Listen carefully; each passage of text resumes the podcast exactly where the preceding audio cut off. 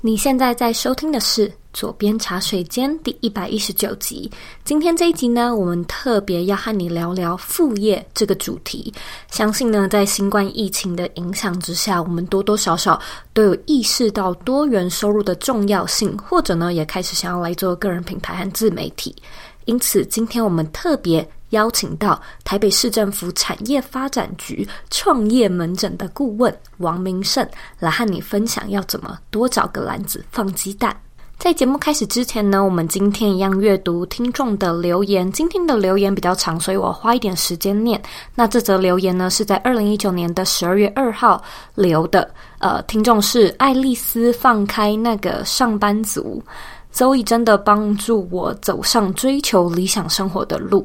因为一直向往不受别人设定的地点、时间限制的工作，意外发现了 Zoe 的网站和 Podcast，所以让我更觉得像个朋友一样，透过文字跟声音陪着我，鼓励我有勇气追求理想生活，也上路了。Zoe 有系统的在心灵面、实际规划与执行面，给了我很多很棒的观念跟方法。超爱 Zoe，让我发现原来不只是我。想追求有自主选择的理想生活，而且我那个家人朋友眼中异想天开的想象都是真实存在的，所以呢，我才有这个勇气去做放开那个上班族吧。人生的姿态不止一种，上路吧，找到理想生活的模样。非常感谢爱丽丝的留言，我在猜放开那个上班族应该是爱丽丝的品牌的名字，所以如果大家感兴趣的话，也欢迎去呃 check it out。那如果说呢，你对走遍茶水间有任何的想法，或者你在这个节目上有任何的收获，我都想要拜托你帮我呢到 iTunes Store 上面打新评分，并且留言。记得呢花一点时间订阅这个频道，并且呢把这个节目分享给身边你认为会有需要的人，以及你认为很重要的人。那我们现在呢，在脸书上面也有一个私密的社团，你只要在脸书上搜寻“理想生活设计”，就可以找到我们，并且加入这个社团。那今天的来宾王明胜，除了是刚才所说到的台北市政府创业门诊的顾问之外，他自己其实也有很多创业斜杠的副业身份。那今天呢，我们会和你分享明胜近期所出版的新书，也会和你聊聊上班族用副业创。创造多元收入的方式。如果说呢，你想要收看这一集的文字稿，你可以在网址上输入 z o e y k 点 c o 斜线多找个篮子放鸡蛋。准备好了吗？让我们一起欢迎今天的来宾王明胜。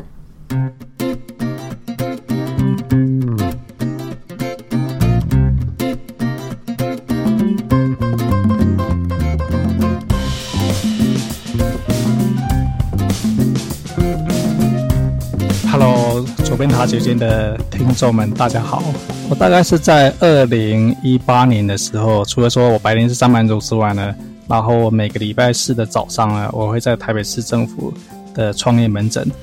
然后去辅导他的创业团队。也就是说，呃，在台北市，其实不止在台北市啊，你有任何的创业商遇到的行销或是说业务怎么赚钱方面的问题呢，你就可以礼拜四的早上呢，在市政府找到我。然后因为这个机缘呢。呃，大概在二零一八年的时候呢，我就开启了一个算是自己的一个频道，称作副业学校。主要就是因为来访的这些各式各样的创业团队，他们有很多问题都是相同的，嗯，然后因此我就把它做成了一个 video，主要是以 YouTube 频道在进行，但是后来就是变成有网站啊，然后有 Podcast 这样的内容。因为我在我在我的这个副业学校这个频道里面呢，我一直鼓励大家，当你心中有一个什么样的想法了，你就应该赶紧把它给实现出来。然后呢，我那时候在想呢，其实我在副业学校，因为从二零一八年就已经开始我的 YouTube，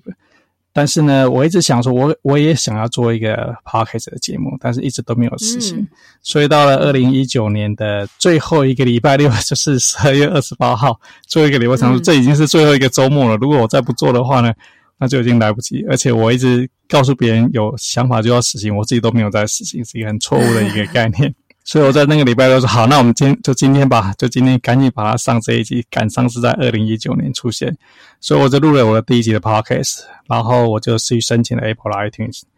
然后在二零二零年今年的一月四号呢，我的 Gmail 就收到一封邮件，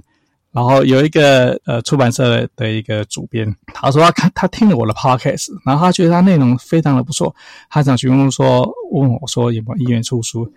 然后我听什么这个我不是才已经才刚出第一期，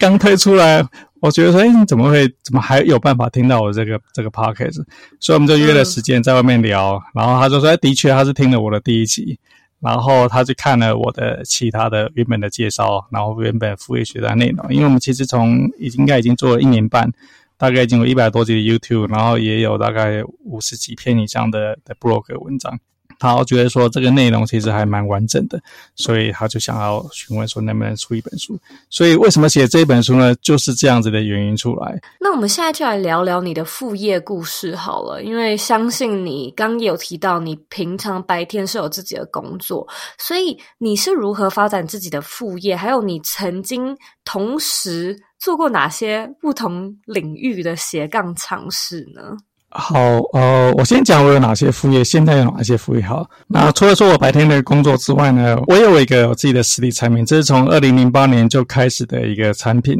那它是一个能够自动对时的电波时钟。那这个产品呢，其实是我在大陆我在 Dell Computer 工作的时候做出来一个产品。那原因说在大陆工作的时候呢，其实大陆大人人都想要去创业嘛。然后后来当然因缘际会，我就做了我的这个实体产品出来。当做我那时候的一个副业，然后当然，所以说这是我的一个第一个的一个副业，一直到现在都是他副业。那平常下班之后呢，如果说真的有订单的话，我就协助去做出货，所以这是第一个副业。那我们刚刚提到说，每个礼拜四的早上，我在台北市政府会做创业辅导，那这个是没有收入的一个自工，所以这是也算是我另外一个副业。然后第三个副业呢，其实我不太不太认为说它是一个个人品牌，它等于是说把我所有的想法。然后做成一个频道，就副业学校，所以这等于是说我有三个副业。那我很喜欢开玩笑说，其实我的副业就是教别人如何去做副业。所以你平时的正职是你自己在呃中国公司上班的那个工作，然后同时你有卖自己的产品，然后你也有去接一些政府的案子。然后还有自己的副业学校，就是有点像是自媒体、个人品牌、线上的品牌这样子。对，就是我的，因为实体产品要创立一个实体产品当做副业，其实是真的非常的复杂。所以这个产品是我在十几年前在大陆时工作去做的。那现在其实这个副业只是 maintain 它，呃，它持续有收入进来，它等于是一个.你我们可以用一个常见大家喜欢说的一个被动收入。那我没有需要花很多时间，因为所有在在经营这个产品最麻烦的一个状态，就是实体产品的，其实已经在十年前就已经全部做完了。那现在就是额外额外做更多的销售，对，所以这个副业算是已经开发完毕，然后持续稳定收入。然后其他的副，比如副业学校，就是算是我另外一个副业。那他就是基本上就是跟你一样做 podcast 啊，然后拍 YouTube，我主要是拍 YouTube 影片，然后写文章之类的。嗯嗯嗯，那我们现在就来聊一聊这本书里面的几个重点，因为我看到你在书中跟大家分享说，要从上班族开始展开你的副业，创造多元收入，有五大步骤。然后我觉得这个也蛮有趣的，因此我想要请你就直接跟听众分享一下，诶，到底是哪些步骤呢？好，那。在讲真正的五大步骤之前呢，哦，我有听 Zoe 在一百零一集的好业这集访谈里面呢，聊了一件事情，就是如何将书中精华跟知识有效吸收。那你提到了三个步骤，嗯、所以我们会回答，先回答说，因为大部分都是读者嘛、听众嘛。那一集访谈里面，第一个步骤是说，为什么要看这本书？然后，呃，你想要解决什么样具体的问题？嗯，所以对一个读者来讲呢，其实我的目标客户就是说，你是一个上班族，那你不满意你目前的收入，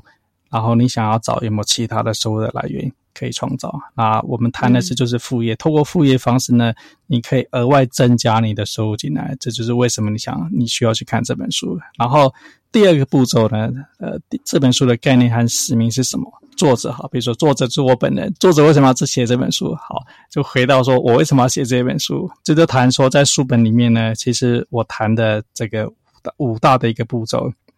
它的五大步骤分别是说，对于我们刚刚谈说为什么想需要看这本书呢？他是一个上班族，那第一就是我必须要改变你的观念，因为大部分人他不知道说，其实上班是一件风险很高的事情，特别是你现在看到这个新冠肺炎的疫情。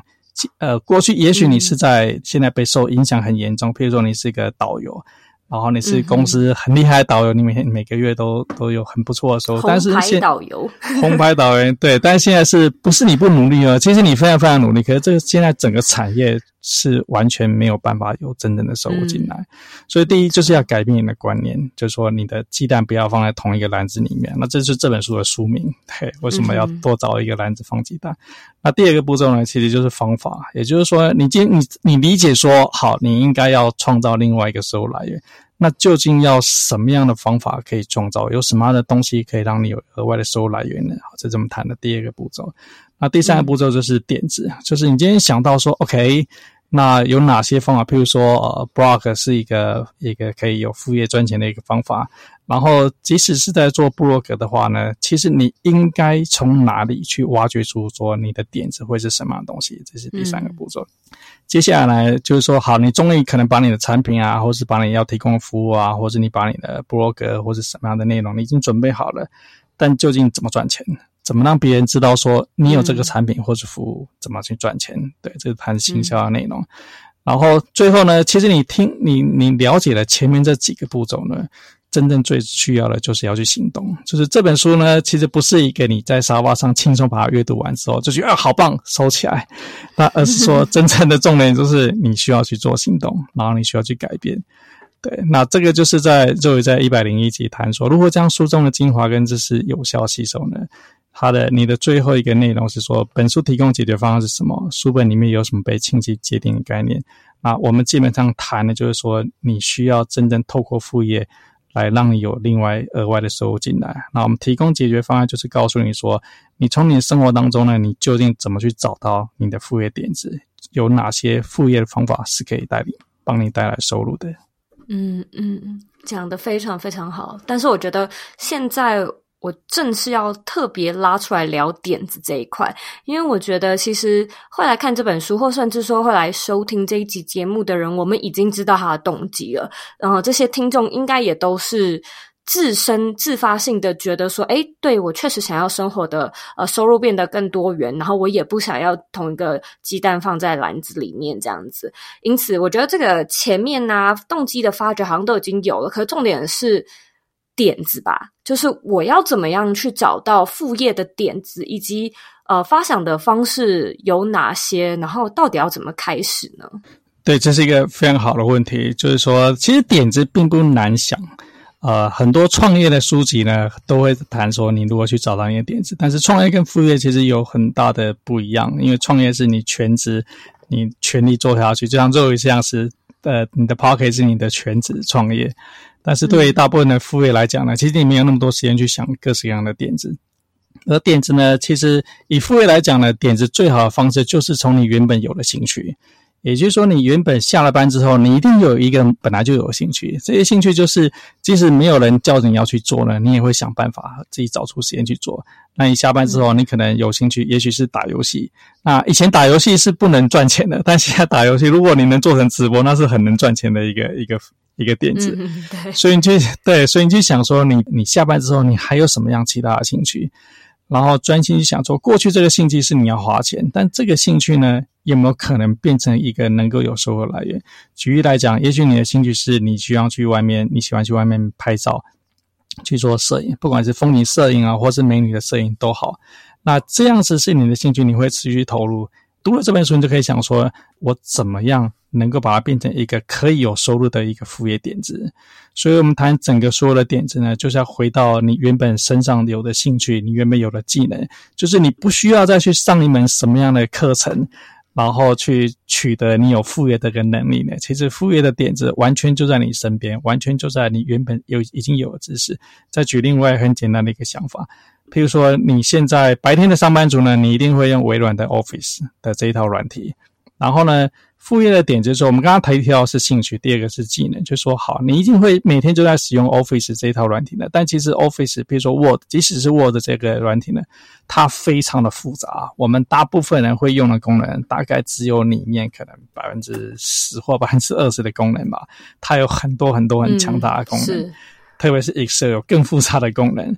所以，假设说你每天既然都在用这个东西呢，你有这个技能，那倒不如呢，你可以把这个技能变成一个能够有什么样获利方式。进来的内容，即使你是只是写 blog 教大家说怎么让你的你的 Word 使用的更好，你写了一百篇相关的文章，这就变成一个能够有收入的来源。所以回到你我要谈说副业的点子怎么开始呢？其实就是从你的生活中、你的兴趣、你的技能去想说，你目前已经有哪些能力，这些能力呢，有没有可能把它变成能够有收入的副业？我觉得明胜其实讲得非常好，就是说从呃你自有的兴趣或者是自有的专业开始来呃延伸发展自己的点子跟想法。可是我觉得有意思的是，因为现在我们有蛮多听众，就是年纪都还蛮小的，可能是学生，但是很上进，就开始来想呃创业啊，甚至来想呃经营个人品牌相关的内容。可能有很多学生，他是本身对自己的科系不怎么感兴趣，就是说，诶，要念大学嘛，所以选了一个科系。但是除了这个科系之外，好像放学之后也没有一个特别的自己喜欢的兴趣，或者是说，诶，其实我是对我自己科系的内容感兴趣的，我可能是学商的，或者我是学行销的，但是因为我还是学生，所以我的那个实战经验。就在公司，或者是真正去实做的那个技能跟经验都是有限的。如果说要来把这个东西当成副业的点子，好像又会觉得专业程度上有点，也不知道到底要怎么样进行，你觉得该怎么办呢？其实大部分的人，你在读大学的时候，你应该都搞不清楚你这科技究竟能干什么，究竟未来能做什么。我觉得这是蛮正常的。嗯。但其实你在上上学的过程当中呢，其实。学校呢是你的主业，下了课之后呢，你能有什么样的副业？其实你能有的副业仍然是非常的多元。我们刚刚提到说呢，副业最好的点子是从你的兴趣开始。那事实上，大学生你参加社团，这基本上就是你的兴趣。不管说你参加什么样的性质的社团，这都是你的兴趣。然后你可以去想说，你的社团你可以延伸出什么样性质的副业出来。那当然在，在这本书里面我会提到好几种不同。副业赚钱的方法，譬如说，你可以 YouTube 是一个是一个可以可以当做的一个副业，Blog 它有很成熟的一个产业可以去运作，或者说，也许你要跟我一样做一个实体产品出来。也就是说，差别就在于说呢，你的心态会是什么样子。你今天是真的想要创造出一个额外的收入来源，可能很多年前之前的大学生呢，他们会。这个下了课之后去夜市摆地摊，但现在的大学生呢，我们在谈说副业或者额外收入，家教也许是一个一个副业的一个收入来源，但我通常不会认为说家教是你是一个适合的副业，因为毕竟你的时间是有限的，你不应该用时间去换取换取收入。所以如果说你大学生你现在想说你想要开启自己的副业呢，其实在这本书里面，或者说即使是最简单的一个 blog 呢。对一个大学生来讲，很多人他你就可以开始写所谓的旅游啊，所谓的美食部落格啊，这是每一个人其实你通通都可以开始，没有特别的限制，而且跟你的科系也无关，只要作为一个你喜欢吃、你喜欢玩的。那你就可以开始从事这样的的内容，然后透过它去思考，说我究竟可以找出什么样的一个赚钱方法。我觉得对大部分人来，不只是大学生或者说上班族，其实他困难的是说，我今天想要做这一件事情，那这一件事情它的获利方法、它的赚钱方法就是什么样子？就像说，你今天想。做一个呃个人品牌，那这个个人品牌呢，究竟你的赚钱的方法会是什么样子？就是说，你今天做一个个人品牌，或者你今天做一个任何的一个兴趣，写任何一个 blog，参加任何一个社团呢，你可以 enjoy 在其中，这是非常非常棒。但是下一步，如果说你想要把它变成一个能有收入的方法的话呢，其实你就是要主动去搜寻，说我究竟能够的赚钱方法是怎么样子。除了说这本书可以带给你很多的想法之外呢，网络上也有非常非常多的资源。那在肉爷的频道里面也有很多其他的各式各样的来宾。我记得有一集的频道在谈一个宠物旅馆的这件事情，也就是说，诶，也许可以把你家的你不需要说我有额外的房子出来租给别人去住嘛，就是，但是你就可以好，你家原本就要养猫，你把原本就要养狗。那其实你可以再多收留一只猫，多收留一只狗，别人别人去旅行的时候，就可以把他家的猫啊狗啊放到你们家来。那这也是另外一个点子出来，也就是说，当你有心真的寻寻找说，我究竟可以做什么样的副业，其实也有很多的内容呢，跟你读的科系无关，跟跟你现在的知识程度多寡无关，纯粹在于说你有心，你有这个观念，你想要去开创这样的副业来源。嗯嗯，了解。那我在想，假设我们先暂定有蛮多听众确实是学生族群好了，因为你在书中也有去聊到说副业和打工兼差的区别。我觉得这个我们也可以好好聊一下，因为现在可能蛮多学生是去打工，所以就是说我我白天日间部我上学嘛，那下班时间我是打工的，可能咖啡厅啊、饮料店等等之类的。可是。我相信你刚刚讲的那个副业，就例如说我真的是写一个旅游的部落格，跟打工兼差是有一个区别的。就你能不能够跟听众分享一下，嗯，这个区别、这个差别的核心到底在哪里呢？对，这是一个很好问题，就是牵涉到说很多人现在在谈斜杠。然后大学生们，你也习惯说打工这件事情。那跟我谈的副业呢，它的本质上就在于说，我的我认为的一个副业呢，是你创造出你的属于你自己的资产。那这个资产呢，是别人带不走，是一直跟着你。然后你的客户呢，是因为你所创造的产品或是服务。而跟你而付钱给你购买这样的一个产品或是服务，所以它跟打工，比如打工，你下了课之后呢，你可能去超商，或者说进去饮料店，或者说你做 Uber Eats，那这一些呢，其实呃，换一个立场来讲，你就是去听另外一个老板打工。那对于大学生来讲，你下了课之后呢，你从事这些东西呢，你只是把你的时间，有限的时间呢。再去替别人去做另外一份工作，嗯、所以这仍然是别人的事情，别人的的的公司，你在完成别人的梦想。他不喜欢你的时候呢，他随时都可以把你踢掉。那当你离开的时候呢，你什么都不能够带走。好，这是打工。嗯的的内容，那即使你是家教，家教只不过是你收入你的时薪比较多一点的打工，你仍然是替另外一个人在做服务。那他不喜欢你的教学方法的时候呢，他随时又可以把你赶走，这些都不是属于你的。那唯有说你真正创造出属于你自己，别人因为认可你做的东西，不管是说你做出来的的 podcast 啊，或者说你做出来的一个什么样的一个产品，一个小产品，或者你做出来的一个点心，你放到网络上去卖，那这些都是。你创造出来的东西，这就是副业，所以它跟兼差打工就有这样的一个差别。那另外一个很常听到的就是斜杠，所以我比较认为说斜杠比较像是你有多重不同的身份啊，但是斜杠可能是你的兴趣，譬如说呃，你下了班下了课之后呢，其实你喜欢玩摄影，或是说你喜欢去露营，然后你这个时候你的斜杠身份，你可能是一个摄影师。那你可能是朋友、同学之间知道，哎、嗯欸、那个人很喜欢玩玩，很很喜欢拍照，很喜欢录影，对，这是你另外一个斜杠的一个身份。斜杠你可能做了非常非常棒，你可能也在很多社团之间呢，会被邀请去做演讲，但是这是你的斜杠，他可能还没有真正替你创造出来，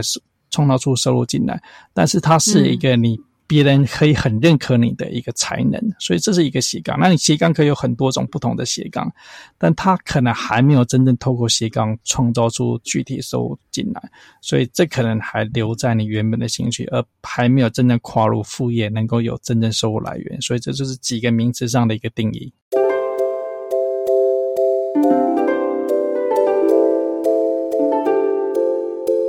如果你想要打造一个不被地点限制的个人品牌，或者对经营自媒体感兴趣，我们现在开放了一套四天的免费线上课程。在这四天里面呢，我每天会用约十分钟的影片和你分享经营品牌常见的错误、品牌变现的方式，以及如何打造热情、创造价值。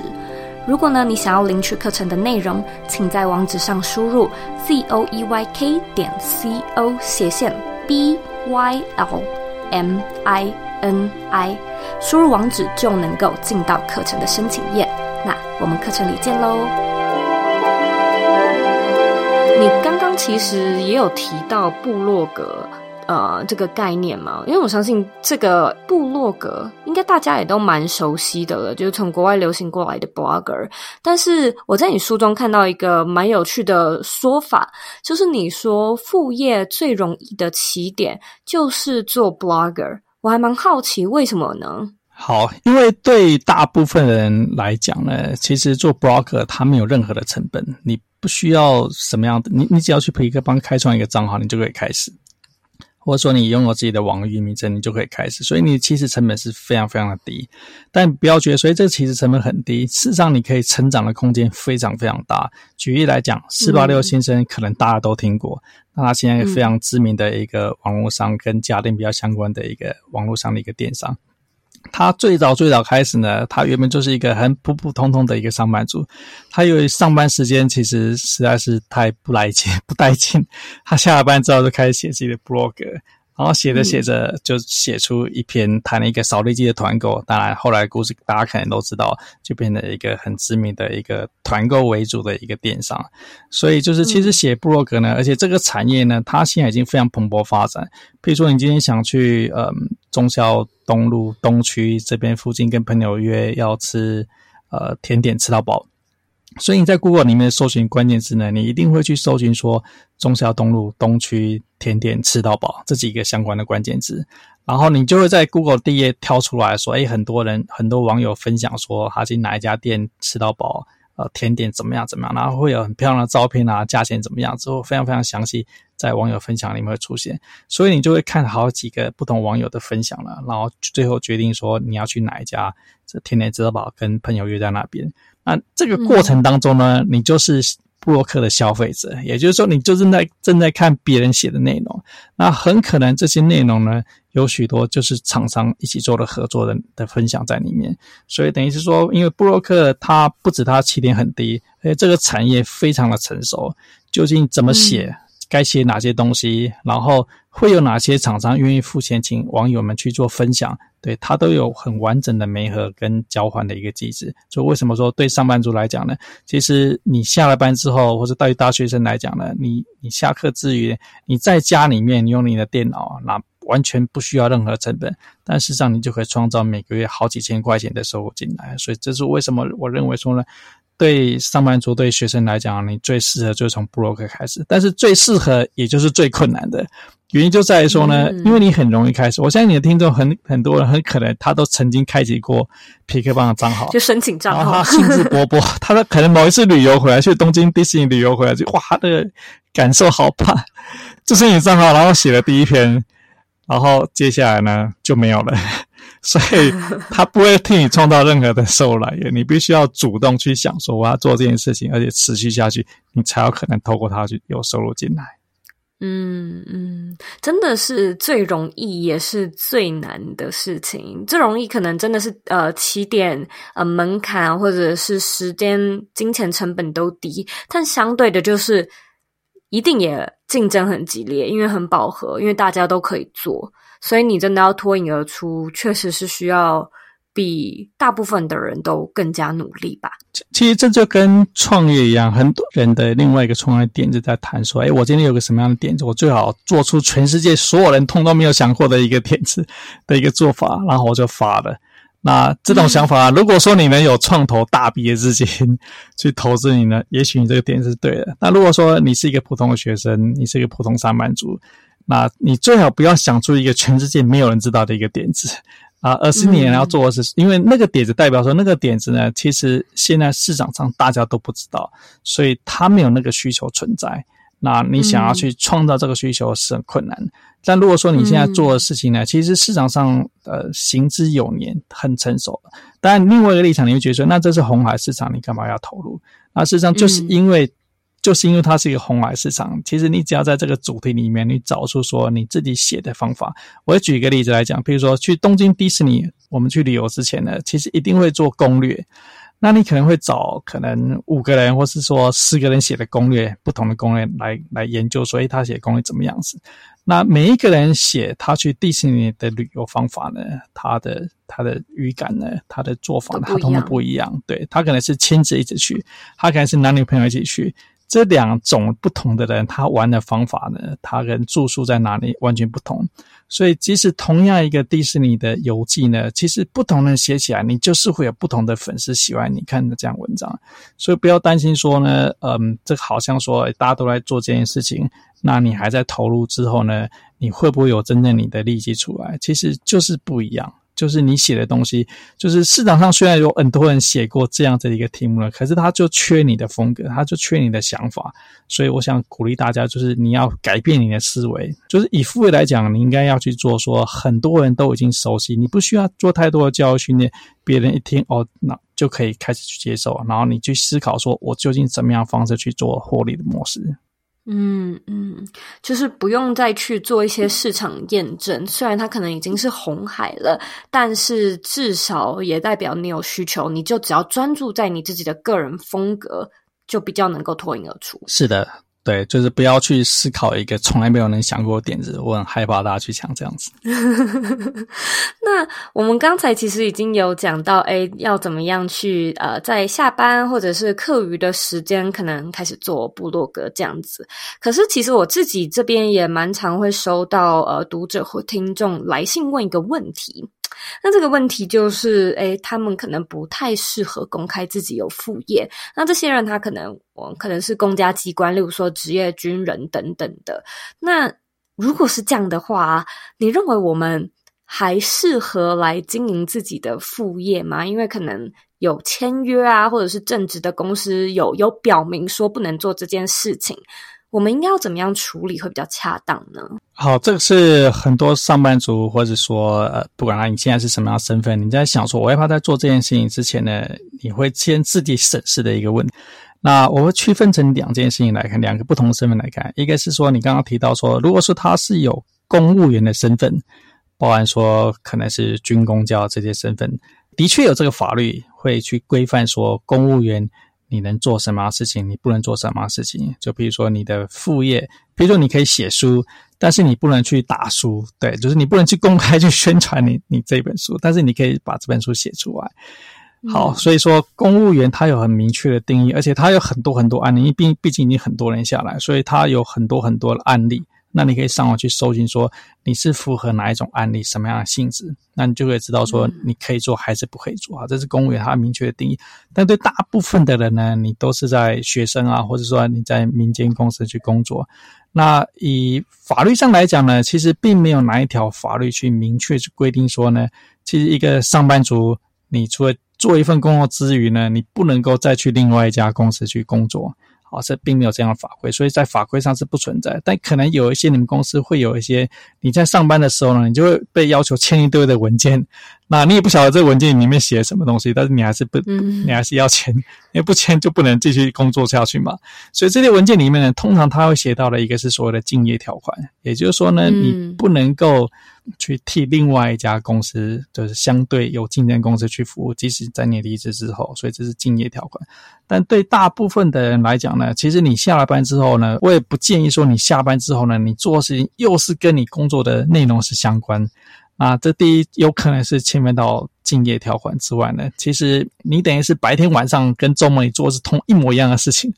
那会加速你的疲乏，所以我们建议通常会是说，你白天可能是做美工人员，你白天可能是会计人员，那你的副业呢，可能就不要做你白天的的工作，会有一点的差别，这样对你会是比较好的。所以那那另外就是说，那你做的副业，不管是从 blog 开始，从 podcast，从你要做一个实体产品，你要不要去公开这一件事情？嗯，在你真正刚开始的时候呢，其实你没有任何的原因要去公开。因为你公开了，别人也觉得啊，你就刚开始什么东西都没做出来，对，你反而得不到更多的鼓励，反而对你造成更多的这个问题。因为其实很多人在在网络上，不管你是做电商，你在卖一个实体产品，或者是说甚至比较像是自媒体一些 blogger，那很多人他不喜欢说我要去拍我的照片，我要露脸出来。那我也看到很多呃流量很大的一个一个 blogger 呢，他其实根本他就是用一个一个另外一个名称，那没有人知道他是谁，啊，大家也不在意说你长得就是怎么样子。虽然说如果说你可以在你的你的个人品牌上面去露脸，去验证说真的有这一个人存在，你可能会得到更多加分。但如果说你只是分享一下你的你的美食啊，你的这些游记啊。其实有没有你这个人存在呢？其实对大部分的读者来讲的是，他没有这么真正深层意义。我们关心是说，那你今天跟我讲说，中山东那家美食店的点心吃得很很好吃，你究竟有没有拍照拍得很漂亮？你究竟有没有分享里面的的环境？所以你不一定是需要去公开你的副业，那可能直到某一天，也许你因为透过你的副业呢，其实你会多学很多很多的技能。比如说，即使你今天是一个自媒体好了，比如说就像 Zoe 这样子，你可能做一个 Podcast，因为现在很多人在开始他的 Podcast，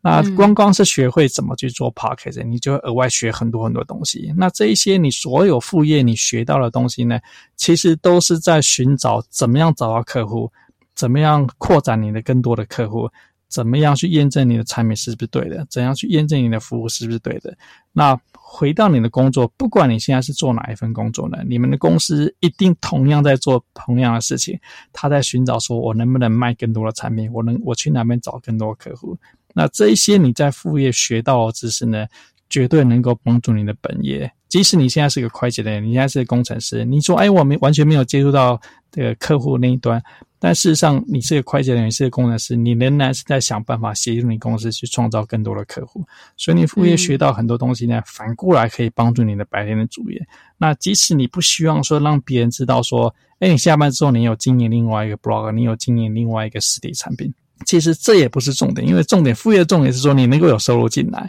所以，如果说你你的副业呢，其实你不需要公开你是谁。你就可以有收入进来。其实我觉得说，你没有一定要去公开说你现在正在从事做哪一件的副业。那也许有一些你的同事呢，他在某些机缘巧合之下呢，他会知道说，哎，你现在在经营这样子的内容，那你就是大方承认。因为当如果说你还会有另外你的同事知道的话，代表你这份的内容其实做得还不错，否则不会有人知道的。对，你就可以在这种适当的状况之下呢，让别人知道说，其实你有另外一个品牌，你有经营另外一件事情，他是在做什么的内容。嗯嗯，了解。我觉得听众会有这样的一个疑惑，可能大部分来说都是出在呃正职工作本身，可能在正职的工作上面。就是会有某一方面的不满足，像是我可能就有收过的是，呃，公司老板、同事都很好，但是呃，对于就是工作上的成长或者是技能上的磨练，好像就觉得停滞，所以不满足；又或者是对薪水不满足，或者是对老板不满意等等之类的。总而言之，就是可能呃某一个方面在心里希望可以更好，因此有了。嗯，想要有副业这样子的想法。然后你在书中里面有提到一个章节，他在讨论说：“诶，你讨厌的真的是你的工作吗？”我相信很多听众可能都有，就像我刚刚说的，不喜欢当前或不满意当前工作这样子的想法。可是我们究竟要怎么样去确认无法满足我们的那个点究竟是什么呢？对，对大部分上班族来讲，当然学生你现在不满意你的科系，大概也比较难困难去改换。但对上班族来讲呢，其实你不满意你的工作，有各式各样的原因。然后呃，然后你不满之后，你就想说，那我不要换个工作啊？换工作不会解决你的问题，因为你讨厌的其实很可能不是你的工作。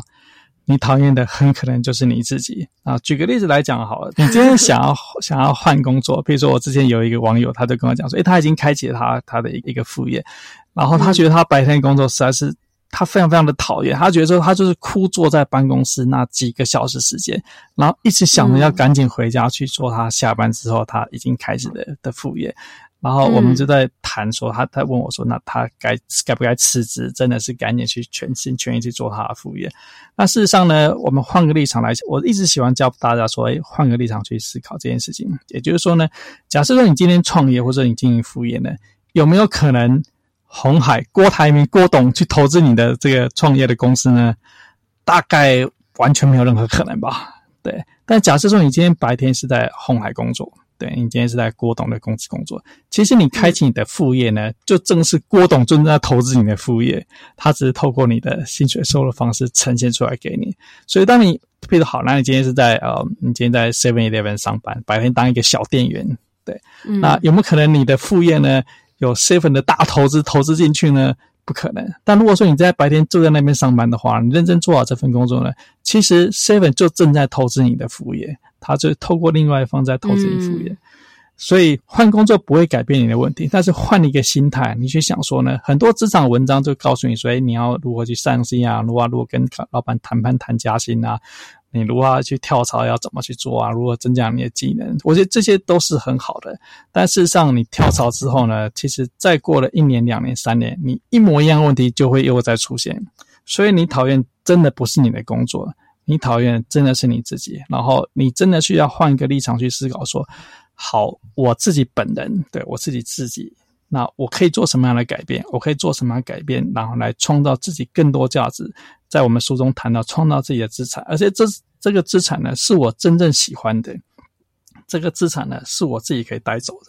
那我今天不管说好，也许我要去换工作没有问题。那但是换了工作，我有前面一家公司公司，我学到很多东西，其实就在留在前面一家公司。但如果说我透过这个过程当中，我创造出我的副业资产呢，我这个资产我一直带着走，我一直更换不同公司，我一直带着走。也就是说，你的职业生涯啊，不管你喜欢或不喜欢，或者你真的是很不喜欢你的工作，你就照呃一般人的了解那，你会去换工作，你会去想办法去 promote。啊！但是真正你有另外一个自己属于自己的一个资产，是你的副业来源，这就让你上班不会那么讨厌，因为你知道说，你今天白天只要在白天上班完，嗯、早上九点到晚上六点，或者到七点，或者要加班，但是做完了这些事情呢，因为你做这些事情呢，你又被投资。在你创造你的副业的收入来源，所以我觉得换个心态，你就觉得说，哎，其实白天上班你也没有那么讨厌的。你的同事以前呃跟你相处不来，你换了一个心态来讲说，哎，就是因为有这样的同事让你在这边工作呢，然后你学会怎么应付客户的问题，让你心态就觉得、嗯、哇，太棒了！这个今天有我的同事给我一个刁钻的问题，这同样是你的工、你的副业上面会遇到的问题，所以这些都是你的学习的，所以你就发现。不会那么讨厌工作，而且发现说，诶，原来在工作里面可以偷偷学到很多，因为以前你没有注意到，其实是在你的副业经营过程当中你会遇到的问题。嗯，我完完全全同意你讲的这一段，因为其实我刚开始的时候也是副业开始的，我有一个正职嘛，然后下班的时候我就做左边茶水间，我觉得那算是到了一个就是有点腻了的那种感觉，职业倦怠，所以。最后一年，我在那间公司三年，所以两年之后呢，我就开始觉得我很想要自己。做点什么的那种感觉就出来了，所以呢，我就开始在下班的时候来做 podcast。嗯，第一个会有的情况就是正职的时间还是花很多，所以心里就是那种很着急，就觉得哦，我只想要赶快把我的正职就随便用用，然后然后花更多的心力去做我的 podcast。对，对，可是后来我就发现，哎，真的像你说的，我虽然正职花我时间，但他给我更多的钱，让我可以投资在我的左边茶水间上面。然后，如果说我呃更认真做，然后我做得更快，效率更好的话，我主管还会帮我加薪，所以我也还有奖金，然后我又可以投资在左边茶水间上面，所以这就变成。我真的会就是一直去研究时间管理，因为我真的想要做快一点，我想要有更多时间放在我的 podcast 上面。然后第二个是，我也真的更更用力、更认真，因为我就可以有更多的奖金。所以开始做左边茶水间，确实是因为对正职的职业倦怠，但是那种讨厌的感觉，如果说换一个心态，好像我就没有再感受到哦，我到底。我之于这份工作是什么样的一个心情，好像就淡掉了，然后注意力转换了这样子。对，Roy 真的是这个副业楷模，就是如果从 如果从上班族有另外一份工作开启自己的副业，然后最后变成这转成正职，然后有很高的一个成就，的确是一个副业楷模。谢谢谢谢。那最后一个问题，也是每一个来宾都要被问的问题，我相信好，这是最精彩的最后问题。对。那你的理想生活是什么呢？好，这是一个我相信一般人在跟别人聊天都不会突然问说：“哎，你的理想生活会是什么？”所以我觉得这是一个怪，就觉得：“哎，你为什么要问我这个问题？”对啊，对啊，我觉得说在这个 p o c k e t 上面就是一个非常深刻的一个问题，是一个非常非常好的一个问题。一个好的一个理想的生活，就我的看来，特别是加入你的富裕元素进来之后呢，我们谈说三件事情。我们刚刚谈说，好，第一，你可能对某件事情有兴趣。好，然后但是兴趣，所以第一个是你喜欢这件事情，你喜欢去做这件事情，你的兴趣，你就是喜欢去吃美食，好，你就是喜欢去旅行，好，那你一直喜欢去做，嗯、那这也是你理想生活中的一个元素。第二就是说，那这个你喜欢做的事情，它能不能赚钱？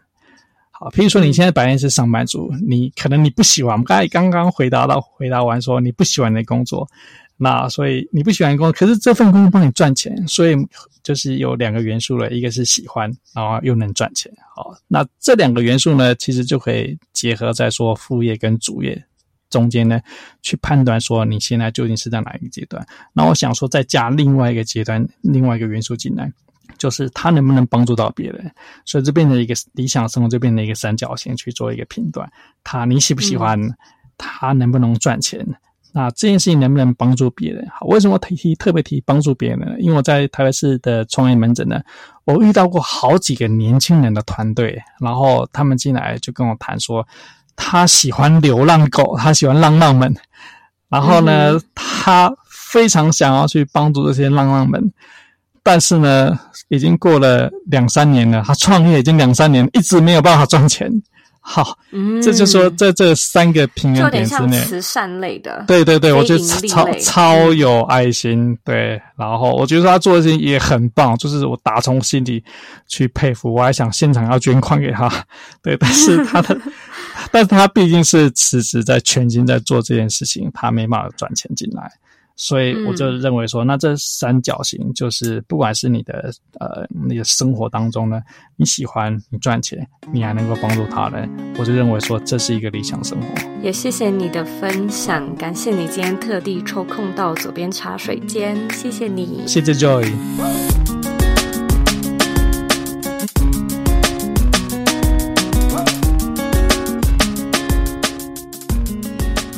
今天的重点整理。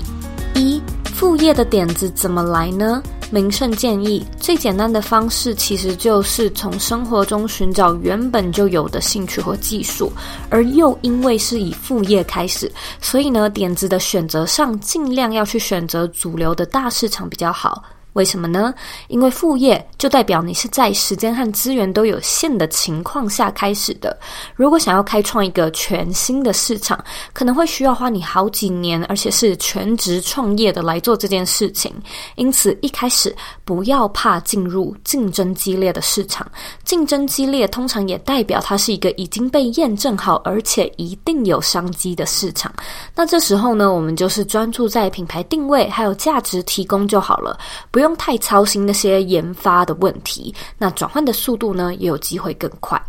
二，在业余的时候开始做副业，到底需不需要公开个人身份？如果不适合公开的话，又该怎么办？还适合来经营自媒体吗？明胜说：“这个呢，要端看你的工作性质喽。如果啊，你是公务人员的话，你的确有可能会有相关的法律约束。那如果呢，你只是在一般的公司行号上班，则可能会有所谓的竞业条款，就是公司会禁止你去做相关的行业。因此，合约上的内容要多多注意。那如果说公司这方面没有相关的要求，也许呢，你就可以先从部落格开始测试。而且呢，在最初期，你甚至是不用公开个人的资料，不需要露脸，不需要表明身份，这些内容呢，都可以等到有一点成绩或者你变有名之后，再与你的同事或者是再公开分享。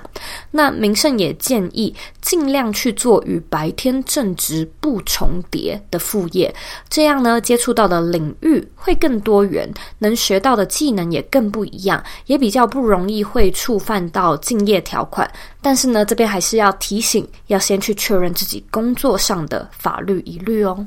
三。觉得就是因为正职，所以没有办法好好来做副业吗？明胜建议我们可以换个角度想一想，我们自己呢，在网络上做自媒体都不一定会受到 Seven Eleven 的投资了。如果说啊，你是在 Seven Eleven 打工，你用劳力跟时间换来的薪水就可以投资在你的副业上。因此，你的正职工作确实是在各方各面都投资着你的副业，它让你有地方住，可以好好的做副业。它让你有食物吃，有体力来做你的自媒体。虽然它的确是占据了你大部分的时间，但是在工作上，也也许呢就会有各式各样的技能，你都可以在未来套用在你的副业上面。所以这简直就是一个免费学习的机会。那这在外面可能都要花上大把学费的。因此，也许呢我们现阶段不能马上离开正职，但是这个时间点也是一个很难能可贵的学习阶段。换个心态呢，我们就可以更有动力继续去做自己的正职工作。非常感谢你今天的收听，我自己呢，今天也在这个节目里面得到很多的收获。那希望呢，你也跟我一样。如果说呢，你对这一集有任何的想法或者有任何的建议，我都非常欢迎你回到我们的网站，或者是到 Instagram 上面找我。我的网站网址呢，和 IG 的账号一样是 C O E Y K 点 C O。你呢，可以截图这一集的节目，然后分享到你的 IG Story 上面，tag 我，让我知道你有在收听，让我知道你的看法。最后的最后呢，我知道你是非常忙碌的。我也知道呢，你可以选择去做很多很多其他的事情，但是呢，你却选择收听这一集的节目。我真的真的非常的感谢你。现在呢，我也想要请你再花三十秒的时间，好好的思考一下，你的副业点子是什么呢？你想要来开创自己的副业吗？把你的答案分享到这一集的原文里面吧。我们下期见喽。